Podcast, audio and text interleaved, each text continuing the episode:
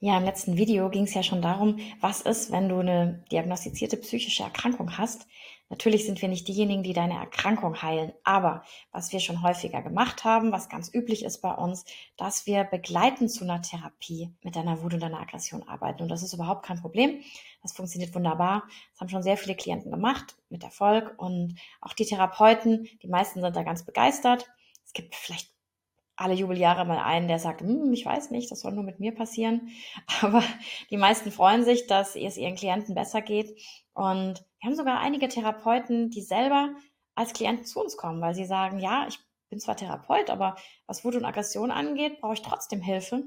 Und die nutzen dann auch gerne die Sachen, die sie bei uns lernen, wieder für ihre eigenen Klienten. Solltest du jetzt gerade eben eine Therapie machen oder schon eine gemacht haben oder auf eine warten und bald damit anfangen, das ist überhaupt kein Problem, das parallel mit unserem Wut-Coaching zu vereinbaren.